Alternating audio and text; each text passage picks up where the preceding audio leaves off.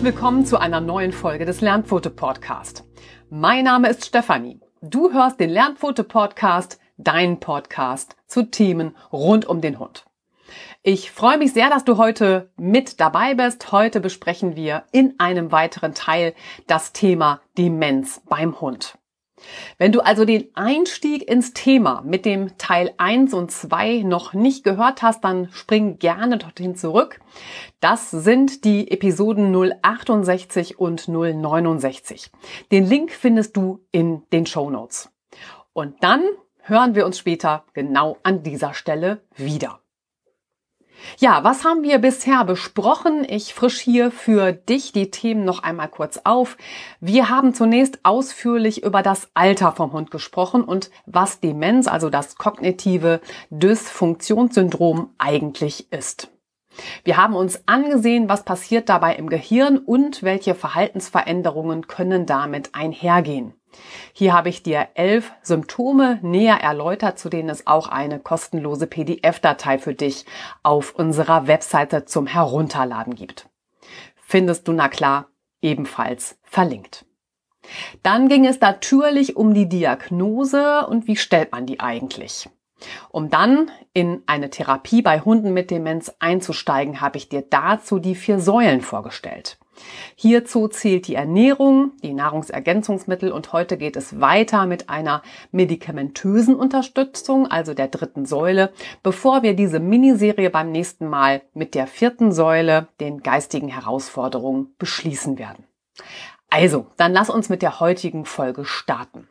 Wir steigen ein mit der Phytotherapie, also der Pflanzenheilkunde. Heilkräuter sind keine unproblematischen Lutschbonbons. Leider gibt es gegen das kognitive Dysfunktionssyndrom kein Allheilmittel. Es gibt weder die Wunderpille noch das Heilkraut, das die Ursachen und Herausforderungen, die mit einer Demenz beim Hund einhergehen, wirklich abstellen könnten. Allerdings gibt es erfolgreiche Ansätze, die Demenz auf phytotherapeutischer Basis, also über Heilkräuter zu begleiten und zu behandeln. Du hast also verschiedene Optionen, diese Krankheit für deinen Hund erträglicher zu machen, ihr sogar vorzubeugen und den schleichenden Prozess des kognitiven Abbaus zu verlangsamen. Hier kann dir die Phytotherapie eine große Hilfe sein. Vorstellen möchte ich dir zunächst den Ginkgo biloba. Der Ginkgo biloba Baum ist eine aus China und Japan stammende Heilpflanze. Der Ginkgo zählt zu den ältesten Baumarten der Welt.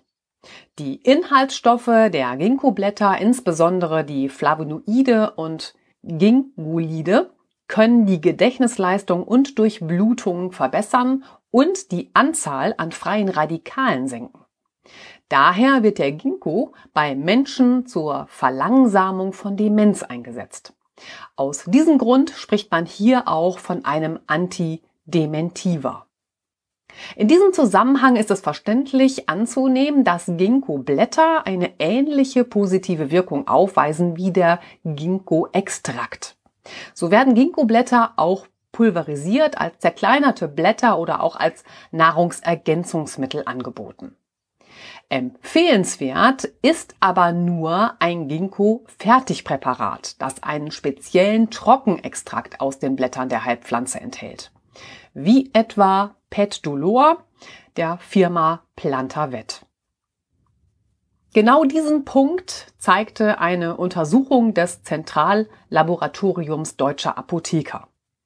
Der feine Unterschied besteht nämlich bei den Ginkgo-Präparaten. Also unbestritten ist die positive Wirkung auf die mentale Leistungsfähigkeit des Ginkgos. Daher ist sie die bekannteste Heilpflanze, wenn es darum geht, die Gedächtnisleistung und das Lernvermögen zu verbessern.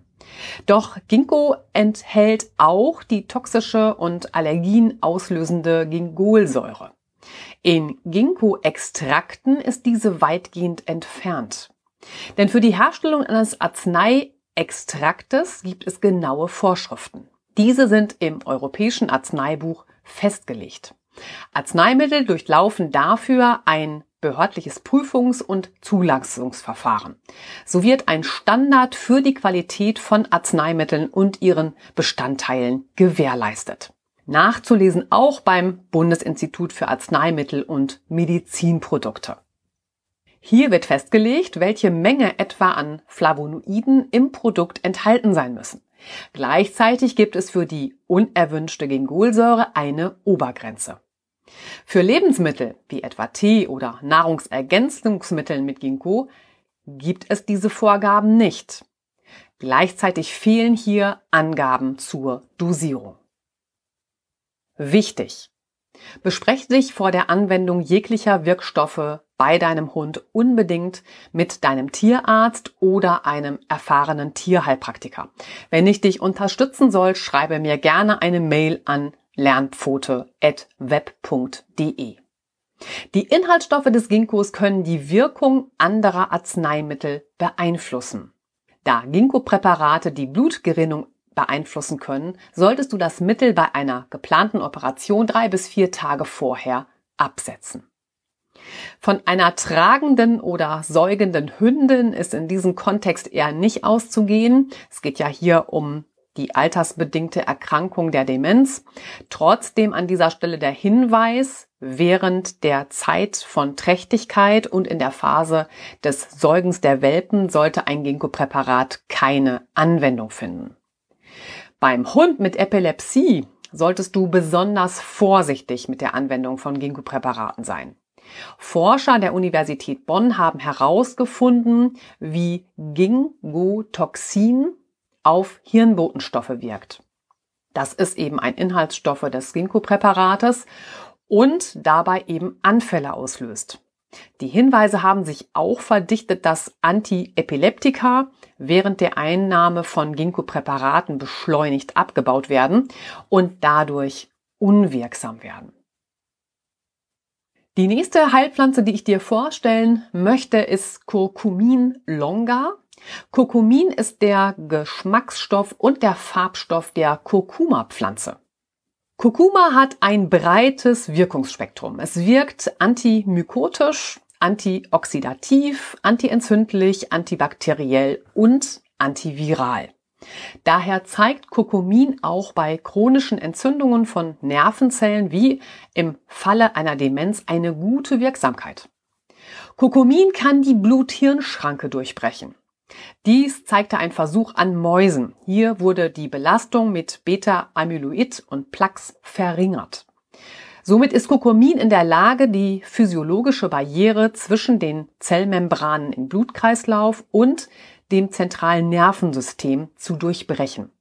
So gelingt es, Ablagerungen, die zur kognitiven Dysfunktion führen, aufzulösen und damit das Fortschreiten der Erkrankung zu verlangsamen. Wichtig ist, nutze hier bitte kein handelsübliches Kurkuma-Gewürzpulver. Darin ist nur ein sehr geringer Anteil an Kurkumin enthalten, mit dem sich keine Wirkung erzielen lässt. Achte bei deiner Wahl eines Kurkuminpräparates auf eines in Bioqualität. Produkte für den Menschen enthalten vielfach den Emulgator Polysorbat 80. Dieser kann bei Hunden einen schweren und lebensbedrohlichen anaphylaktischen Schock, also eine schwere Allergie auslösen. Maßnahmen zur ersten Hilfe findest du in unseren entsprechenden Blogbeiträgen und den dazugehörigen Podcast-Folgen, die auch in den Show Notes verlinkt sind. Damit Kurkuma seine volle Wirkung entfalten kann, braucht es Fett. So gelangt der Wirkstoff Kurkumin besser in die Blutbahn. Gleichzeitig ist eine Einnahme mit schwarzem Pfeffer besonders günstig. Das im Pfeffer enthaltene Piperin erhöht die Bereitschaft des Körpers, Kurkumin aufzunehmen, um das 20-fache. Wichtig auch hier, Kurkumin hat eine blutverdünnende Wirkung. Setze es unbedingt mindestens acht Tage vor einer Operation deines Hundes ab. Ja, damit kommen wir zum Baldrian. Bekanntermaßen wird Baldrian bei Nervosität und Schlaflosigkeit eingesetzt. Doch Baldrian hat nicht nur eine beruhigende und entspannende Wirkung, sondern steigert auch die Konzentration und das Leistungsvermögen. Im Gegensatz zu der landläufigen Meinung macht Baldrian nicht müde, sondern es hemmt den Abbau des Neurotransmitters GABA. So wird die Verarbeitung von Reizen abgeschwächt und die zu verarbeitenden Signale für das Gehirn gemildert. Die Dosierungsempfehlung bei Hunden liegt für die Zubereitung von Tee bei einem halben Teelöffel bis zwei Esslöffel Baldrianwurzel je nach Körpergewicht deines Hundes. Dann ist noch die Melisse zu nennen. Da diese Heilpflanze beim Zerreiben einen leicht zitronenartigen Geruch verbreitet, wird sie auch Zitronenmelisse genannt. Bereits im Mittelalter wurde die Melisse in den Klostergärten angebaut. Melisse besitzt eine krampflösende Eigenschaft, die hilfreich bei Magen-Darm und Menstruationsbeschwerden sein kann. Die Blätter der Pflanze enthalten nämlich unter anderem Gerb, Rosmarin und Chlorogensäure ätherische Öle, unter anderem mit den Wirkstoffen Citral, Citronellal und Linalol sowie Bitter- und Gerbstoffe. Daher wird die Melisse vor allem zur Beruhigung des Nervensystems eingesetzt. Hier wirkt sie gegen eine allgemeine Anspannung, Unruhe und Nervosität, aber auch gegen nervöse Herzbeschwerden. Die beruhigende Wirkung der Zitronenmelisse beruht ebenfalls auf der Beeinflussung des Neurotransmitters GABA im Gehirn. GABA senkt im Gehirn die Aktivität der Nervenzellen. So werden Stress- und Angstreize nur noch abgeschwächt verarbeitet. Gleichzeitig steigert Melisse die Aktivität des Botenstoffs Acetylcholin. Acetylcholin ist der wichtigste Neurotransmitter im Gehirn, da er für alle wichtigen Denkprozesse benötigt wird. Je besser das Gehirn also mit Acetylcholin versorgt ist, desto höher ist die mentale Leistungsfähigkeit. Die Anwendungsempfehlung liegt für Hunde in Form von Tee bei zwei bis drei Teelöffel täglich. Hierzu die Melissenblätter mit einem Viertel Liter kochendem Wasser übergießen, zehn Minuten zugedeckt ziehen lassen und anschließend abseihen. Kommen wir zum Salbei. Der Salbei ist die Heilpflanze, die klassisch bei Entzündungen im Mund und bei Infekten der Atemwege eingesetzt wird. Inzwischen wird Salbei auch zur Verbesserung des Gedächtnisses und gegen Demenz eingesetzt, weil Salbei kognitive Funktionen verbessert. Doch nicht nur die entzündungshemmenden Eigenschaften machen den Salbei so besonders, es ist auch seine antioxidative Wirkung. Die Inhaltsstoffe von Salbei, von denen circa 60 verschiedene in der Heilpflanze nachweisbar sind, hemmen ein Enzym, das den Botenstoff Acetylcholin abbaut. Ein Absinken des Acetylcholinspiegels im Gehirn fördert bekanntermaßen eine Demenzerkrankung. Aus diesem Grunde setzt man in der Humanmedizin auf sogenannte Acetylcholin-Esterasehämmer, die den Abbau von Acetylcholin blockieren. Genau hier setzen auch die Wirkstoffe des Salbeis an. Als Tee für deinen Hund kannst du je nach Kilogramm Körpergewicht ein Viertel Liter Tee aufsetzen mit einem halben Teelöffel bis zu zwei Esslöffel getrockneten Salbeiblättern. Zum Schluss möchte ich noch den Rosmarin besprechen. Wie schon zuvor die beschriebenen Heilkräuter Melisse und Salbei enthält auch der Rosmarin neben weiteren Inhaltsstoffen Rosmarinsäure und Citral. Diese beiden Wirkstoffe nehmen ebenfalls einen positiven Einfluss auf den Abbau von Acetylcholin. Je nach Kilogramm Körpergewicht eines Hundes erhält er ein Viertel Liter Tee über den Tag verteilt mit einem halben Teelöffel bis zu eineinhalb Teelöffel Rosmarinblättern. Neben den vorgestellten Einzelwirkstoffen gibt es für die Behandlung des kognitiven Dysfunktionssyndroms auch Nahrungsergänzungsmittel, mit denen Wirkstoffe miteinander kombiniert werden. Diese Nahrungsergänzungsmittel setzen sich aus einer unterschiedlichen Kombination von Phosphatidylserin Coenzym QC, Ginkgo biloba und Resveratrol zusammen. Dazu stehen für Hunde mit einem kognitiven Dysfunktionssyndrom folgende Präparate zur Verfügung. Das ist einmal Activet von Vet Plus, dann Zenlife von Innovet Italia und das Präparat Vicano Neurocalm für Hunde. Wenn du die Inhaltsstoffe noch einmal nachsehen möchtest, findest du im entsprechenden Blogbeitrag dazu eine Tabelle, wo das im Einzelnen aufgelistet ist. Und damit kommen wir jetzt zu weiteren wichtigen Ernährungskomponenten und zwar den Fetten. Und zunächst geht es um die Omega-3-Fettsäuren. Neben einer ausgewogenen Ernährung und unterschiedlichen Nahrungsergänzungsmitteln fallen auch Fetten eine besondere Bedeutung bei Hunden mit Demenz zu. Fettsäuren gehören zu den Lipiden. Grundsätzlich wird zwischen gesättigten und ungesättigten Fettsäuren unterschieden. Ungesättigte Fettsäuren unterteilen sich wiederum in Omega-6 und Omega-3-Fettsäuren. Omega-3-Fettsäuren sind für den Organismus lebensnotwendig, denn der Körper kann sie nicht selbst herstellen. Der Körper ist darauf angewiesen, sie über die Nahrung aufzunehmen. Allein das Gehirn besteht zu 60 Prozent aus Fett. Drei von diesen Fettsäuren sind besonders wichtig. Das ist einmal die Omega-3-Fettsäure Alpha-Linolensäure, kurz ALA, und die Omega-3-Fettsäuren DHA für Docosahexaensäure und EPA, Eukosapentaensäure. Des Weiteren sprechen wir hier nur noch von DHA und EPA. Zunächst soll es jetzt erstmal um die Omega-3-Fettsäure Alpha-Linolensäure, also ALA gehen. Die wichtigste Quelle für Alpha-Linolensäure sind Pflanzenöle. ALA sorgt für eine verbesserte Fließgeschwindigkeit des Blutes und sorgt damit für eine optimalere Nährstoff- und Sauerstoffversorgung in allen Zellen. Lebensmittel, die Alpha-Linolensäure enthalten, sind Leinöl, Leinsamen, Walnussöl und Walnüsse, Hanföl und Rapsöl. Und wir haben angesprochen EPA und DHA, die beiden besonders stoffwechselaktiven Omega-3-Fettsäuren, kann der Organismus in geringen Mengen aus ALA selbst herstellen. Der Rest sollte über die Ernährung zugeführt werden. DHA macht 30 Prozent des Gehirnfettes aus. Besonders das DHA ist an den Übertragungsprozessen im Gehirn beteiligt. Und das EPA-Fett, EPA macht das Blut dünnflüssig und fließfähig und verlängert so die Gerinnungszeit. Die Blutplättchen verkleben weniger und ballen sich weniger zusammen. Das bedeutet, sie verhindert Blutgerinnsel, die die Blutzufuhr zum Gehirn blockieren können.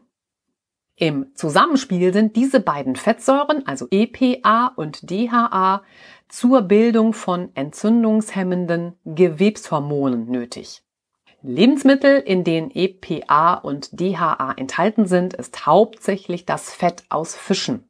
Und je fettiger der Fisch ist, desto mehr von diesen beiden Fettsäuren sind enthalten. Da ist zu nennen der Lachs, der Hering, die Makrele, Sardelle, Krill und Algen. Bei den Algen ist es die Spirulina-Alge und die Chlorella-Alge. All die Symptome einer funktionalen Dysfunktion beim Hund haben ihren Ursprung im Gehirn. Gerade die schon beschriebenen freien Radikalen haben einen entscheidenden Einfluss auf die Entstehung einer Demenz beim Hund. Aber auch der schon erwähnte Risikofaktor eines hohen Cholesterinspiegels. Beide Faktoren schädigen die Hirnzellen. Die wichtigsten gesundheitlichen Faktoren von Omega-3-Fettsäuren sind Baustein der Zellmembran, machen Blut dünnflüssig und fließfähig, machen Nervenzellen leitfähig. Es sind die Bausteine zur Produktion verschiedener körpereigener Botenstoffe. Ich hatte es schon erwähnt. Sie stärken das Immunsystem und die Immunabwehr, beeinflussen die Psyche bzw. die Stimmung und wirken entzündungshemmend. Die Omega-6-Fettsäuren eine wichtige Rolle für den Körper spielen neben den Omega-3-Fettsäuren eben auch die Omega-6-Fettsäuren. Besonders Arachidonsäure, Linolsäure und Gamma-Linolensäure. Die wichtigste Omega-6-Fettsäure ist die Linolsäure. Auch sie ist für den Organismus lebensnotwendig und muss über die Nahrung aufgenommen werden. Linolsäure versorgt die Zelle mit Sauerstoff, reguliert den Blutdruck und das Cholesterin, um hier nur einige Aufgaben zu nennen. Heute weiß man, dass viele Pflanzenöle außer Rapsöl hauptsächlich aus Omega-6-Fettsäuren bestehen.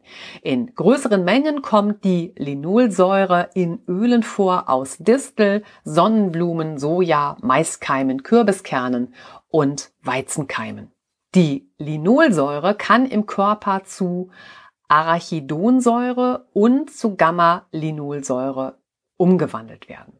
Arachidonsäure ist ein wichtiger Baustein der Zellwände und ist unter anderem für die Hirnfunktionen von ganz großer Bedeutung. Voraussetzung für eine gute Hirnfunktion ist dabei die nötige Menge an Omega-3-Fettsäuren, nämlich hier dem DHA. Dann schauen wir noch auf die Gamma-Linolsäure, also abgekürzt GLA. Wird GLA nicht über die Nahrung aufgenommen, produziert der Körper sie aus der Omega-6-Fettsäure Linolsäure. Auch die Gamma-Linolsäure ist in Pflanzenölen enthalten, besonders in Borretschöl, Nachtkerzenöl und Hanföl. GLA senkt den Blutdruck und ist essentiell für das Gehirn, hier vor allem für die Nervenreizweiterleitung. Gleichzeitig ist sie wundheilungsfördernd, blutdruckregulierend, entzündungshemmend und konzentrationsfördernd. Diese Fettsäure ist außerdem für den Organismus der Ausgangsstoff zur Herstellung wichtiger körpereigener Hormone. Zu ihnen zählen unter anderem die Prostaglandine. Prostaglandine erfüllen gleich mehrere Funktionen. Sie beeinflussen Immunreaktionen, Abwehrreaktionen in Form von Entzündungen und entzündungshemmende Immunantworten. Und jetzt kommt es auf die wichtige Omega-Balance an.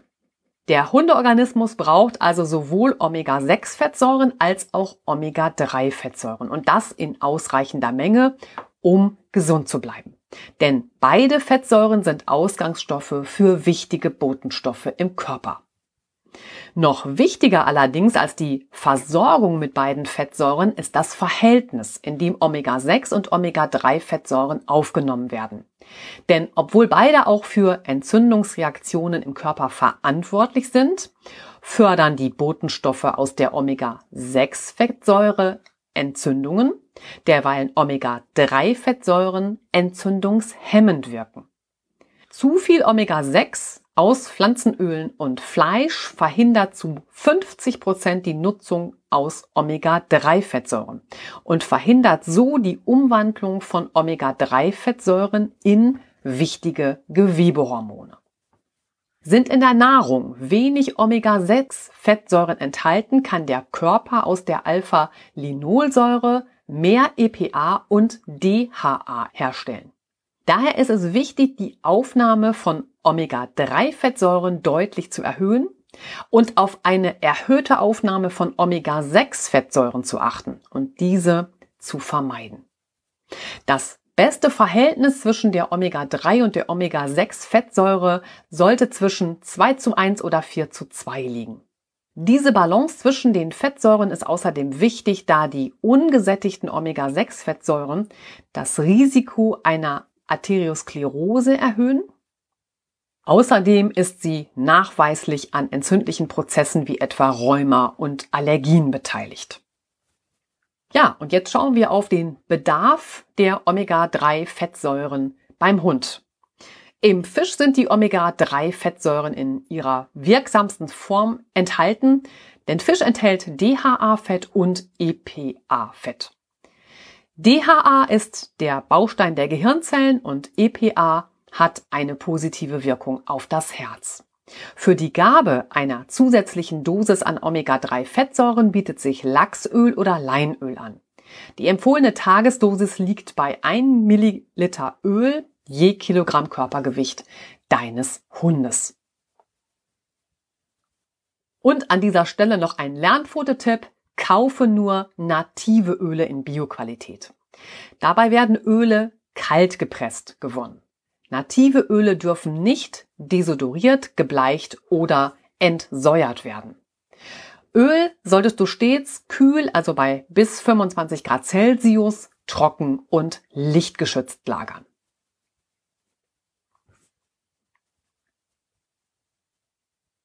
Damit kommen wir jetzt zu einem weiteren wichtigen Punkt, nämlich dass bei einer Demenz das Gehirn den Hungertod stirbt.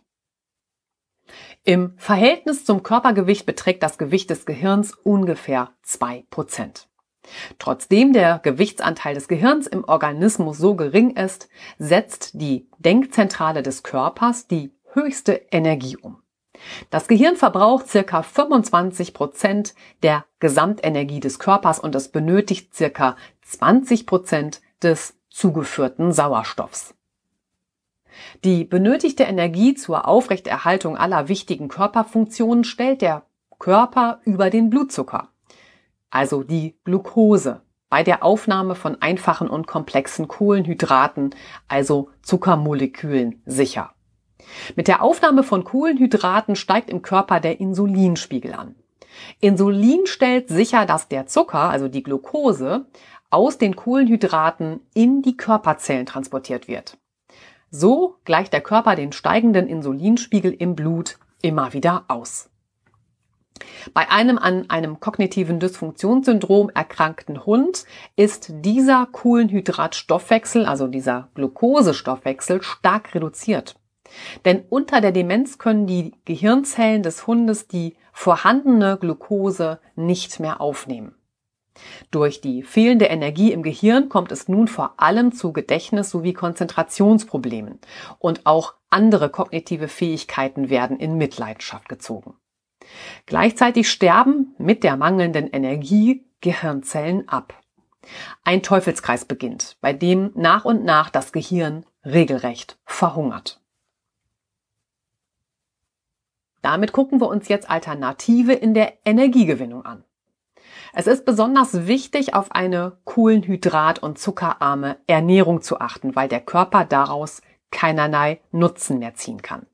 Umso wichtiger wird zu Energiegewinnung jetzt eine alternative Quelle. Hier kommen sogenannte MCT-Öle ins Spiel.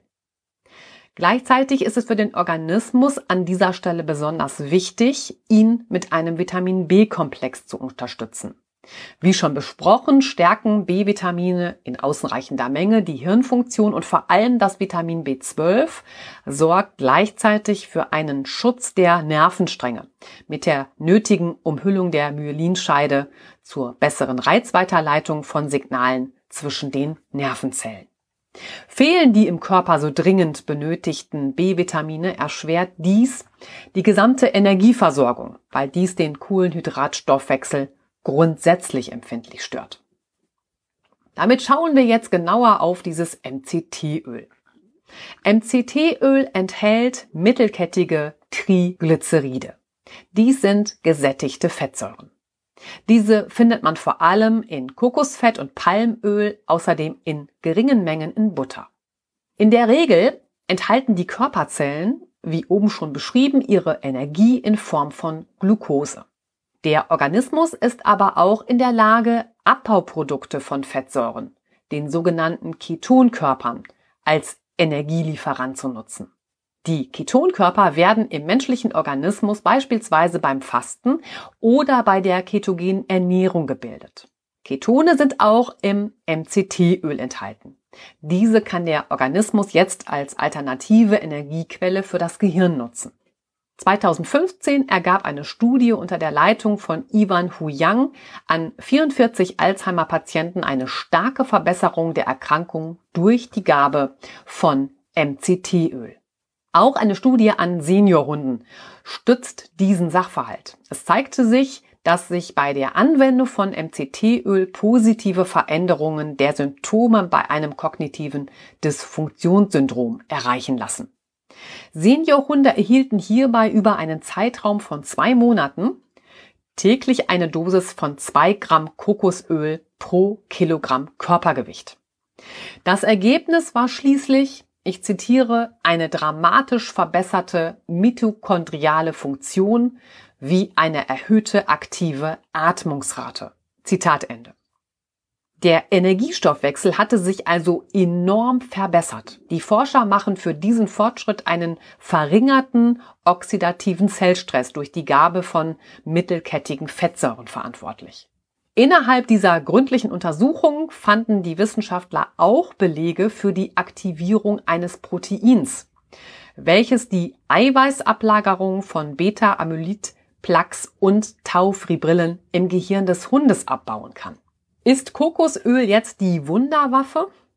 Kokosöl oder auch Kokosfett genannt bildet bei Raumtemperatur eine weiße bis gelbliche Fettmasse. Flüssig wird es ungefähr bei 24 Grad Celsius. Kokosöl enthält einen hohen Anteil an gesättigten Fettsäuren. Es ist reich an Laurin, Myristin und Caprylsäure. Als Nahrungsergänzungsmittel gibt es deinem Seniorhund Energie und stärkt sein Immunsystem.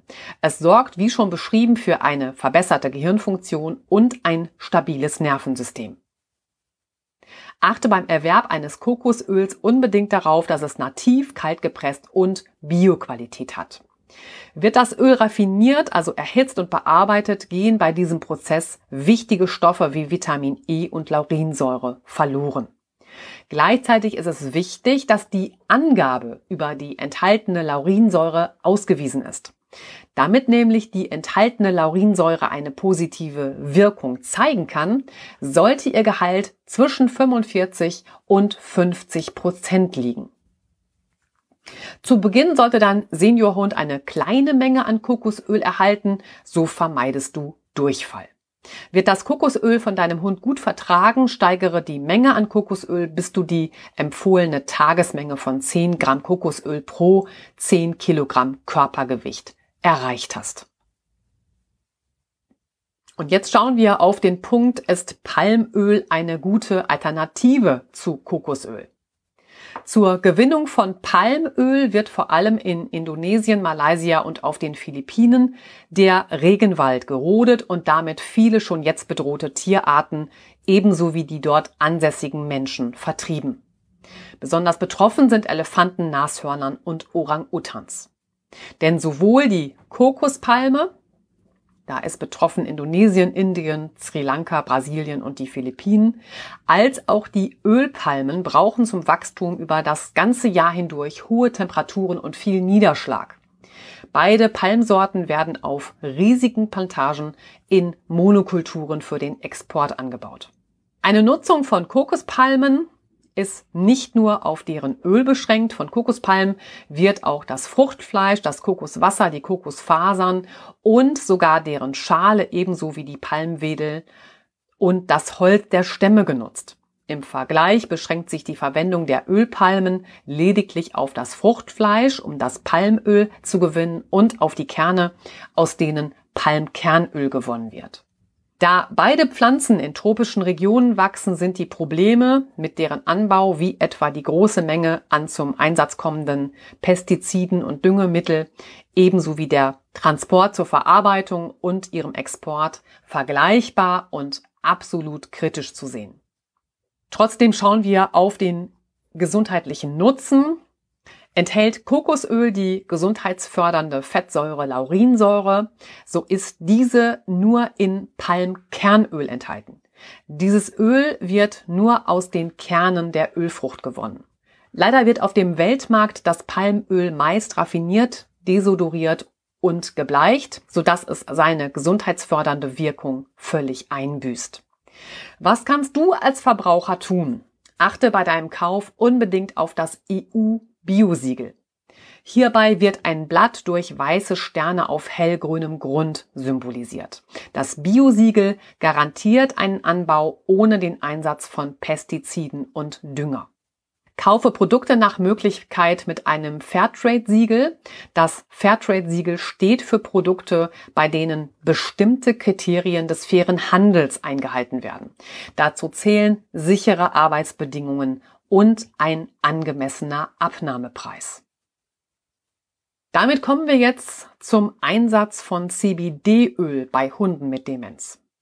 CBD-Öl ist ein Hanföl mit einem sehr hohen Anteil bis zu 80 Prozent an mehrfach ungesättigten Fettsäuren, Besonders ist das Verhältnis von 3 zu 1 Linolsäure zu Alpha-Linolsäure, was ein ernährungsphysiologisch hochwertiges Verhältnis ist.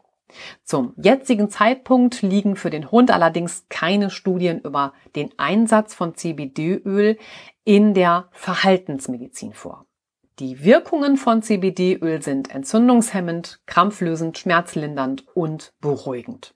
In einer Studie zum CBD-Öl wurde über einen Gehirnscan mittels MRT, also Magnetresonanztomographie, nachgewiesen, dass bereits eine einzige Gabe CBD-Öl den Blutfluss im Gehirn erhöht. Und zwar in einem Bereich, der die Emotionen und das Gedächtnis betrifft. Das lässt den vorsichtigen Rückschluss zu, dass die Demenz die durch Gehirnveränderungen bzw. der Störung des Blutflusses im Gehirn gekennzeichnet ist, über das CBD-Öl zu beeinflussen ist. Gerade die Verwendung von CBD-Öl muss man sehr genau auf den Hundeorganismus abstimmen. Weil für mich alles unter dem Stichwort Medikament fällt, auch wenn ich über die Aromatherapie spreche. Wer mich verfolgt und wer bei mir im Training ist, der kennt das schon ist in meinen Augen ein CBD-Öl unbedingt als Medikament anzusehen. Auch wenn es jetzt scheinbar überall zu haben ist, es gibt ganz große qualitative Unterschiede. Wer sich von mir beraten lassen möchte, dem stehe ich selbstverständlich zur Seite. Ich arbeite mit der österreichischen Firma Herosan Healthcare zusammen, die nur Tierärzte und Tierheilpraktiker berät und mit den entsprechenden Produkten versorgt. Sie bieten ein sehr hochwertiges Vollspektrum CBD-Öl an, in dem alle wichtigen natürlichen Inhaltsstoffe der ursprünglichen Pflanze enthalten sind. Gleichzeitig habe ich mit dem CBD-Öl Tamakan Relax die Möglichkeit, ein CBD-Öl zu nutzen, was fein abgestimmt direkt mit L-Tryptophan gekoppelt ist. L-Tryptophan hatten wir in der vorherigen Folge ausführlich besprochen. Ich mache mir also die positiven Eigenschaften beider Wirkstoffe zunutze, was eine besonders elegante Abstimmung auf den jeweiligen Hundeorganismus zulässt. Melde dich gerne bei mir, schick mir eine Mail, wenn ich dich bei der Wahl des richtigen Mittels und deren Dosierung unterstützen soll. Denn eine Dosierung von CBD-Öl muss immer individuell erfolgen. Jeder Hundeorganismus reagiert unterschiedlich auf Wirkstoffe. Aus diesem Grund muss in der Dosierung vorsichtig vorgegangen werden. Von Selbstversuchen nach dem Motto, ich habe das schon mal irgendwo im Internet gelesen, da rate ich grundsätzlich ganz dringend von ab. Natürlich muss immer eine Überdosierung vermieden werden, damit es nicht zu Nebenwirkungen kommt. Jedoch ist es auch wichtig, mögliche Wechselwirkungen mit anderen Medikamenten auszuschließen und Grunderkrankungen des Hundes bei der Gabe von CBD-Öl mit einzubeziehen. Unser letzter ausführlicher Punkt in dieser heutigen Folge ist der pharmakologische Ansatz in der Schulmedizin. Neben dem Einsatz entsprechender Futtermittel, Nahrungsergänzungsmittel und den Möglichkeiten der Unterstützung eines kognitiven Dysfunktionssyndroms beim Hund durch die Naturheilkunde widmen wir uns jetzt der Schulmedizin und dem Einsatz von Psychopharmaka. Auch mit Hilfe von Psychopharmaka kann eine Demenz beim Hund nicht geheilt werden, doch auch durch sie wird versucht, die Erkrankung eines kognitiven Dysfunktionssyndroms zu mildern bzw. deren Fortschreiten zu verlangsamen. So werden gegen Panik oder auch bei starker Unruhe des Hundes eventuell vom Tierarzt Beruhigungsmittel verordnet. Damit wird dem Hund in seinem ständigen Gefühl von Gehetztsein und der emotionalen Überforderung, die nur in Panik mündet, zu mehr Ruhe verholfen. Außerdem lohnt es sich, über den Einsatz eines Antidepressivas nachzudenken, wenn der Hund in seiner Demenz starke Anzeichen von Depressivität zeigt. So kann auch in der Demenz die Gemütslage des Hundes positiv beeinflusst werden und der Hund erhält eine höhere Lebensqualität, weil seine Stimmung sich aufhält und der Antrieb gesteigert wird. Ein freiverkäufliches Präparat, das zur Entspannung von an einer kognitiven Dysfunktionsstörung erkrankten Hunden beiträgt, ist das Präparat Zylkene. Hier wird das Milchprotein Alpha-Casozepin genutzt. Dieses Protein wird während des Säugens zur Beruhigung des Neugeborenen in dessen Darm gebildet. So macht es den Hund nicht schläfrig, sondern entspannt und beruhigt ihn lediglich, um Situationen besser zu begegnen.